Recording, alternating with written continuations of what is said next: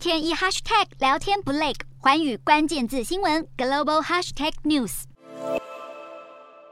台海上空划过的炮弹轨迹清晰可见。中国宣布从四号开始展开包围台湾的实弹军演，原先预计演习三天到七号结束，但最新消息显示，演训时间延长到八号上午十点，并且从台湾周边六个演训区增加到七个区域。中方形容这次军演四面包夹台湾是前所未有，也有媒体向中国外交部提问，这一系列针对性的军事行动有危害安全和航行自由的疑虑。中方回答则是十分强硬。平面媒体也引述政府高层说法，表示中国解放军会在台湾东部海空区域试射各型飞弹，西北以及海峡中线区则是进行长城火炮与火箭弹射击，区域的国际航线营运也因此被迫改道。交通部表示，台湾每天共三百个国际航班都受到影响，不过政府已经协调好替代航线，观察邻国航班动态。南韩的航空公司也大多用绕飞或是提前起飞的方式来躲避这次中国军演。越南航空局则通知航空公司在四号和五号两天视情况调整飞行路线，避开台湾周边空域。